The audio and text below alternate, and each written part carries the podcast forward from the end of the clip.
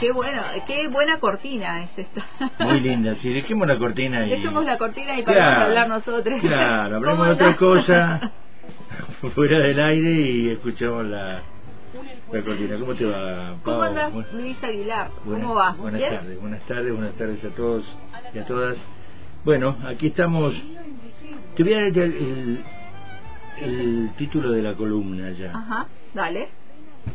Para, para que cuando lo, vos lo cargas en las redes siempre me pueden preguntar ¿Cómo, cómo llamamos ¿Cómo a esto? llamamos a esto? El tango que Gardel nunca cantó. Ah, bueno. Ahora te explico por qué. Porque ponemos el título y si no decimos nada queda en misterio. El tango se llama Corrientes Esmeralda. Es un tango bien viejo, incluso de antes, de antes de los 40, ahora ya te digo el año porque no me acuerdo, es del año 33, 1933. Y los autores son, la música es de Francisco Pracánico y la letra es de Esteban Celedonio Flores, el negro Cele, como se le, como se le decía. Es un tango con un lenguaje y con una temática muy provinciana, como la llamo yo. No provinciana de provincia, sino provinciana pensando en el mundo. Eh, digo pensando en el mundo porque en un momento, después del primer viaje de Gardel a Europa, eh, los productores norteamericanos sobre todo y sobre todo la Paramount cuando lo contratan a Gardel de Pera para una serie de películas y para instalarlo como artista internacional eh, porque le vieron que eso ¿no? que había había generado en ese viaje una enorme aceptación es ahí donde aparece este concepto de o música provinciana o música internacionalizada, universalizada para que se entendiera en otros lugares, ¿no? Más allá del lenguaje y de la dificultad del lenguaje que tenía para entenderse, pero sí la temática. Ahí empezó a cambiar con Gardel y Lepera, que hicieron la música para esa serie de películas para las cuales lo contrató la Paramount, eh, una una temática diferente y por supuesto los arreglos de la música también eh, para que dejara de ser provinciana y pasara a ser universal. Entonces es allí donde estaban esos primeros tangos de Pascual Contursi el papá de el padre de, José María Contursi y del negro Celedonio Flores que tenía un, usaba un lenguaje muy lunfardo y este y este tango habla de una esquina muy porteña muy cosa de, del argentino y de, de, Buenos Aires digamos no Corrientes Esmeralda una esquina temática. Tiene una una enorme una cantidad de cosas que dice que eh, hacen alusión a ese mundo que se vivía a esa historia que se vivía a esa manera de vivir. Habla de un cajetilla habla de El Odeón, que era, digamos, un teatro, eh, la Real Academia, El Pigal, que era un cabaret, habla de papusas, habla de Milonguita, nombra a De la Púa, nombra a Contursi. Bueno, la verdad que es difícil que un europeo entendiera de qué se trataba. Muchas veces, incluso ha pasado, para hacer un paralelo, con algunas letras de Sabina y con algunas letras de Serrat. Ellos hablan de cosas que si no si no se explican nosotros no las entendemos. Eh, sobre todo Sabina tiene un lenguaje menos universalizado que, Serrat, las historias, sus poesías, su historia, eh, muy cruzado por, por su contemporaneidad histórica en su lugar, ¿no? Exactamente, lugar es el mejor ejemplo de digamos de que Celedonio Flores fue el Sabina nuestro digamos en, en ese sentido. Entonces vamos a repasar un poquito este nada como una especie de curiosidad también está al final el misterio que vamos a develar pero sí repasar, bueno, para Cánico, repasarlo de este tango, que es un tango muy popular, muy lindo tango, una melodía muy linda, ya la vamos a escuchar, y una historia muy simpática, porque relata incluso algo que sucedió eh, en, esa, en esa esquina, que fue una confrontación a golpe de puño, ahora lo vamos a explicar, digamos. ¿no? Eh, Pracánico era un pianista, había debutado con Augusto Pepberto, después formó la orquesta, acompañó a Susana Baizani, a Mercedes Carné, acompañó a Ada Falcón,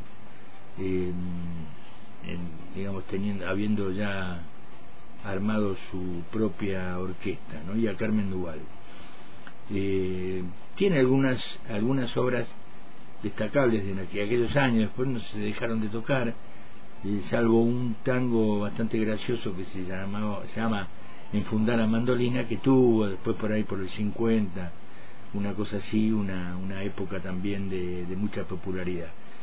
Bueno, algunos, algunos temas que no, no pasaron de ese conocimiento de ese momento, como Monte Criollo y demás, y está este Corrientes Esmeralda, que es su tango más, más conocido.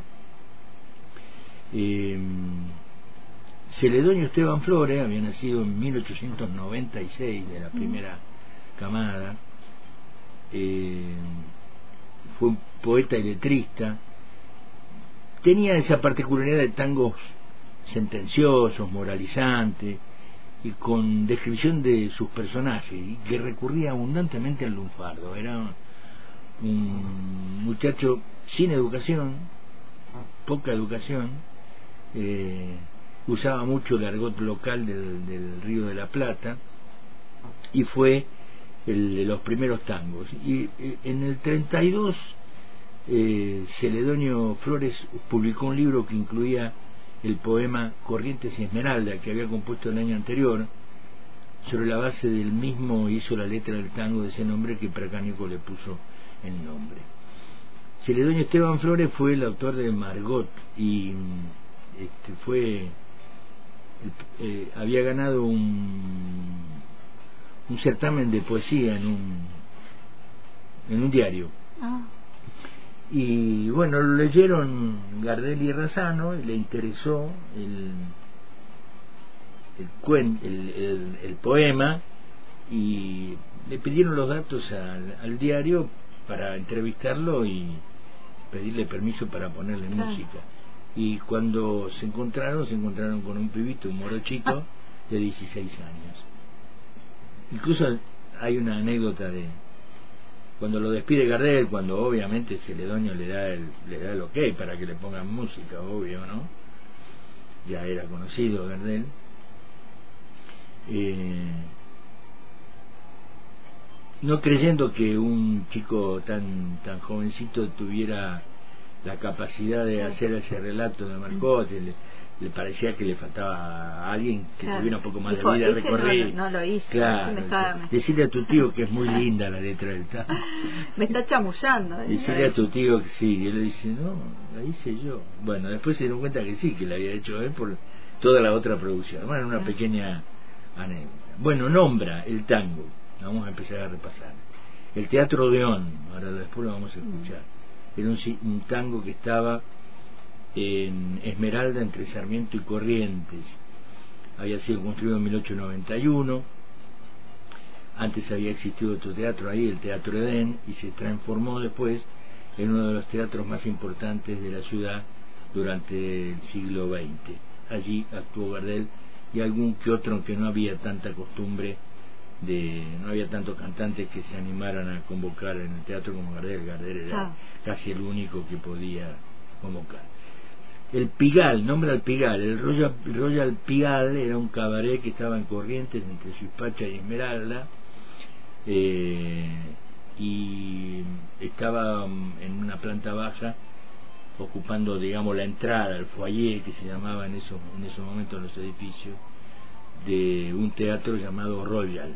¿eh? Había un teatro y entonces en una parte de ese edificio pusieron el cabaret y lo llamaron el Royal Pigal. En ese predio se instaló en el 24 el Tabariz, que ya después fue un, un, un cabaret muy renombrado y después se convirtió en teatro. Carlos de la Púa, también el tango nombra a Carlos de la Púa. el nombre original fue Carlos Raúl Muñoz y Pérez, platense él, había nacido en 1898, también conocido como el Malevo Muñoz, fue poeta y periodista y autor del libro de poesía titulado La crencha engrasada, que le gustaba mucho eh, utilizarlo a Discépolo en, en sus programas de radio. Samuel Lenin, no lo nombra Samuel Lenin, Samuel Lenin fue un dramaturgo, periodista, eh, era un hombre de letras que de pronto eh, alguien lo interesó en que fuera crítico de arte en el diario La Nación y después, como le gustaba mucho el teatro, hizo algunas obras que todas fueron un fracaso, pero quedaron quedaron de esos fracasos tangos muy populares. Claro, en serio, sí. Sí, sí. Eh, había un sainete que se llamaba Delicatessen House, o sea, bar alemán, ¿no? Que fue nada, fue una obra que el público abucheó en, su presentación y demás. Ah, pero un fracaso bien fracaso, así con, con mayúscula, con abucheo y todo era. Un fracaso, un fracaso. Pero en ese sainete había un tema musical, pues se utilizaba el teatro para presentar los tangos, que se llamaba, se llama Milonguita, y que ha quedado como un éxito, un clásico, digamos, para siempre. Y después más adelante hizo otro, eh, otro, otro sainete, que se llamaba Estercita, recordando al personaje de Milonguita, y también fue otro fracaso de, público, pero quedó ahí como éxito el tango Melenita de Oro. Eh, así que bueno, la iba más que en el teatro, pero quedaron dos, dos temas muy populares. Yo siempre pensé, la verdad que no, no la encontré la obra. Melenita de Oro se hizo acá en Roca. Eh, la dirigió Héctor Tealdi. Y la obra es muy linda.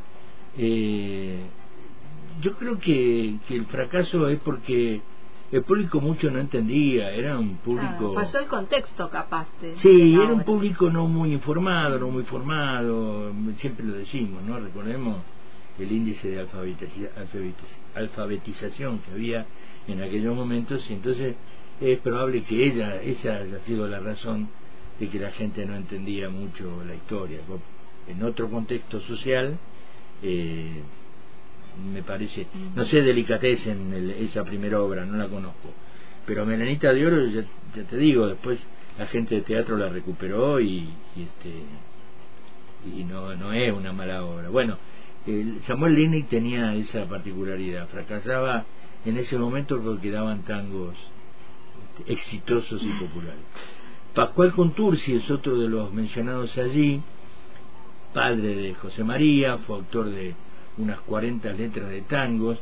El Mi Noche Triste es el primer tango canción, el primer tango que graba Gardel. Él le puso letra a una música de, de Samuel Castriota, un tema que se llamaba Lita. Eh, lo nombra Carlos Gardel, por supuesto, ni, ni, ni, agregamos nada de quién era Carlos Gardel. También, sin mencionarlo, lo nombra a Jorge Newbery. Jorge Newbery, un deportista argentino, mm. aviador y demás, aparece en el segundo verso, eh, es, digamos, era un lo que se lo que se llamaba en aquel entonces un cajetilla, el equivalente a un dandy en inglés, un tipo elegante, en forma exagerada, muy cuidado en su ropa, con plata, que le gustaba el buen vivir, le decían cajetilla, un tipo con guita que no laburaba, vivía de cabaret en cabaret y demás, ¿no? Eh, el término está derivado supuestamente, ¿no? De chaquetilla, de ahí, este, de ahí lo de lo de cajetilla, y data del fin del siglo XIX. En este tango alude a Jorge Newbery, que recordemos falleció en el 14, en 1914, un destacado aviador que entre otros deportes practicaba el boxeo, eh, al igual que Celedonio Flores, que también era boxeador, y fue uno de los fundadores del Club Gimnasia Grima de Buenos Aires, ah. que me dio cajetilla, el club, reconozcamos. Pero bueno, ya después instalado en, el, en las en las preferencias de la clase media porteña, pero de los que están ahí en la Avenida Libertador. Bueno, ahí tuvo un altercado con unos tipos y bueno, como, como sabía de la técnica, este, el tango dice, cuando un cajetilla te cruzó de cruz, ah, y recoge esa esa anécdota verdadera el tango. A Scalabrini Ortiz también lo menciona de alguna manera, el gran escritor eh, que falleció en el 59, un pensador, filósofo, periodista, formó parte de Forja, la Fuerza Oriental Radical de la joven Argentina, que eh, eh, en esa obra Scalabrini Ortiz menciona al, al hombre arquetipo de Buenos Aires, el hombre de Corrientes y Esmeralda. Entonces, por eso lo menciono. La, esquina, bueno, ya todo el mundo la debe, saber dónde más o menos está, allí en el centro de Buenos Aires. ¿Y por qué decimos el tango que Gardel nunca cantó? Porque en un momento de la letra dice que cualquier cacatúa sueña con la pinta de Carlos Gardel. Cacatúa es un término que es un ave, una especie de ave que parecía el loro. un loro más chiquito, una cosa así. Sí, no sé si más chiquito o más, o más grande. No, más grande, cacatúa es más grande. Más grande, bueno. Y, mm, eh, y en, en, otra en otra acepción digamos coloquial es una, una persona fea extraña excéntrica entonces el tango dice cualquier cacatúa sueña con la pinta de Carlos Gardel. Y Gardel tuvo mucho siempre pudor por esa frase y nunca lo grabó. No sé si alguna nunca lo grabó nunca lo grabó. No sé si alguna vez lo habrá cantado en vivo la verdad que no me, me parece que no puede haberlo cantado en ruedas de amigos, pero nada más. Entonces, por eso, esta columna se llama eh, El tango que Gardel nunca cantó. Después, si tenemos tiempo, pasamos otro temita y identificamos de, quién hablamos, pero lo central de la columna de hoy es esa. No sé si ella habrá conseguido, sí señor, tenemos el tema Corrientes Esmeralda de Pracánico y Celedonio Flores en la versión de Ángel de Agostino y Ángel Vargas.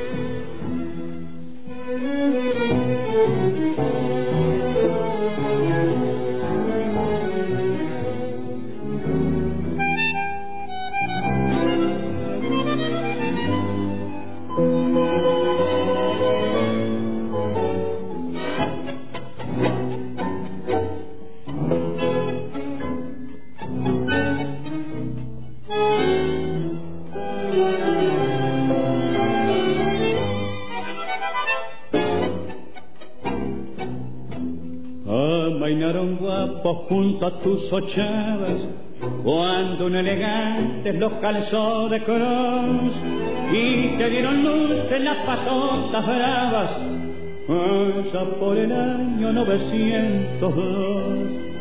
Esquina porteña, vos hiciste escuela en una medalla de cañas y fin, paz inglés y monte, bacana y quiniela, borracho de cañas y loca de fe. El odio se la Real Academia, rebotando en tangos el Royal Pigal, y se juega el reto una doliente anemia que espera el tranvía para su arrabal, espera al norte del lado de retiro, Montparnasse viene al caer la oración, una francesita que con un suspiro nos vende el grupo de su corazón.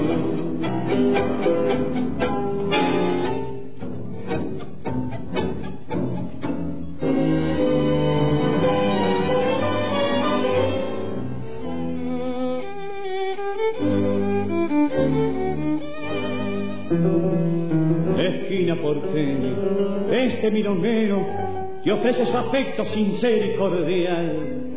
Te promete el verso más rancio y canero para hacer el tango que te haga inmortal.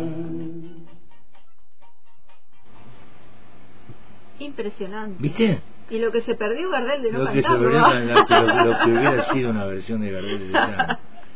Hay una pequeña anécdota, pero la verdad que nada, hay un, hay un comentario que...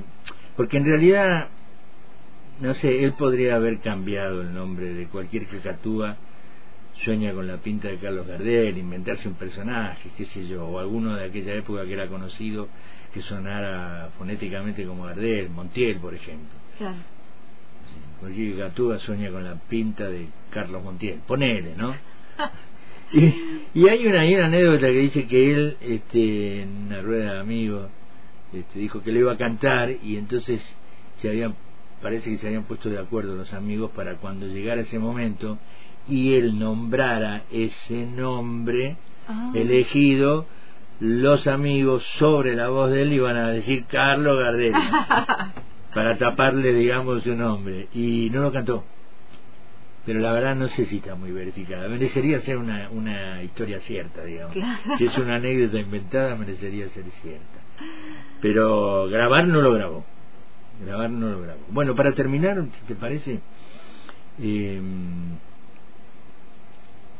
no, no, quería decir además que el tango tiene una muy linda musicalidad, digamos, más allá de la letra muy muy particular y que detalla y relata todo esto, estos aconteceres, estos lugares de, conocidos de aquella época, los cabarets, los personajes, Jorge Newbery, es como una especie de síntesis de, de, de aquella época, de, de, ese mundo y de esa vida, ¿no? Es muy, es muy simpático el tema, y, pero tiene una, una muy linda musicalidad para bailarlo y sobre todo esta versión de Agostino Vargas se baila muy linda. Bueno, vamos a, a cerrar con un tema con una con un, con un tema eh, que canta Marisa Otero. Marisa Otero vamos a aprovechar siempre si tenemos algunos minutos de recordar a alguna otra gente que sale de la gente conocida famoso y demás porque es joven nació en el este eh, en el 80 parece para mí está equivocado esto pero bueno. Eh, inició sus carreras en los años 80, ya no se la escucha mucho, uh -huh. con género de pop y personajes. Después se anduvo por la canción melódica eh, y finalmente recaló en el tango, eh, seguramente influida por el ámbito familiar, ¿no? Eh, sobrina del cantor Rodolfo Lemos y Ignacio Otero, su papá, un otro gran tanguero. Así que este compacto del cual sacamos el tema fue presentado en el Café Homero y luego tuvo también en importantes escenarios en el Festival de Música de Morelia en México y después en la octava cumbre mundial del tango en Bariloche ah. 2010. Se estrenó eh, también ese año su segundo espectáculo, Multimedia Buenos Aires, eh, No te olvida, Borges el tango, en fin, una, una, una cantante que ha tenido un recorrido no muy conocido, pero tiene muy linda eh, muy linda manera de abordar los temas. Así que eh, de un trabajo discográfico que ya editó hace más de 10 años Postales, Ritmos y Encuentros que fue lanzado en abril del 2012 eh, en el Centro Cultural Caras y Caretas en ese disco ella recorre un variado espectro de música argentina hay tangos clásicos, chamarritas y chacareras con dos temas de su autoría y acá para ilustrar un poquito este repaso de Marisa Otero, esta mujer y este nombre que sale de los que con muy conocidos y demás, eh, hace un tema de Julio César Sanders y la letra es de Enrique Cadícamo. Muy lindo el tema, se llama Luna de Raval y ahora sí, con esto eh, finalizamos y te agradezco como siempre el, el momento para hablar de tango y nos reencontramos la semana que viene. Hasta la semana que viene.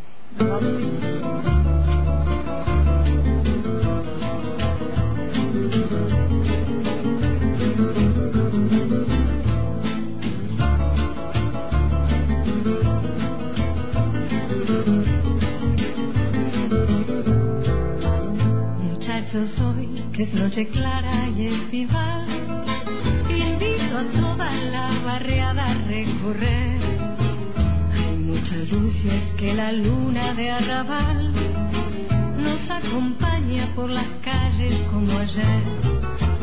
Es medianoche, ella duerme y su balcón entornado espera que llegue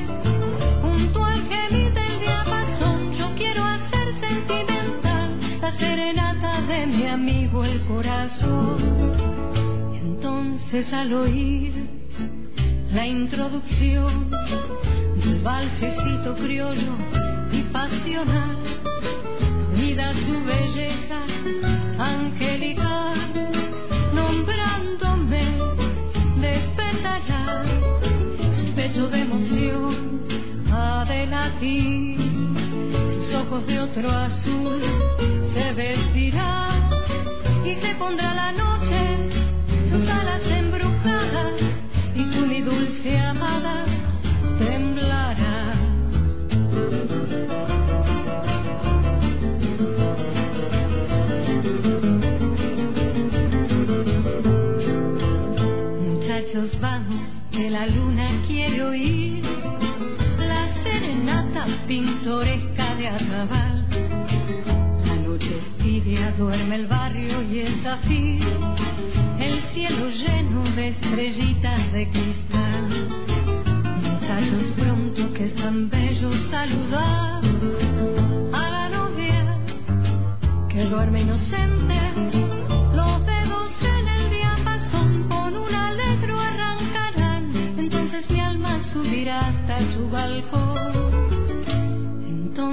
al oír la introducción del valsecito criollo y pasional, dormida su belleza angelical, nombrándome despertará su pecho de emoción ha de latir, sus ojos de otro azul se vestirán y se pondrá la embrujadas y tú mi dulce amada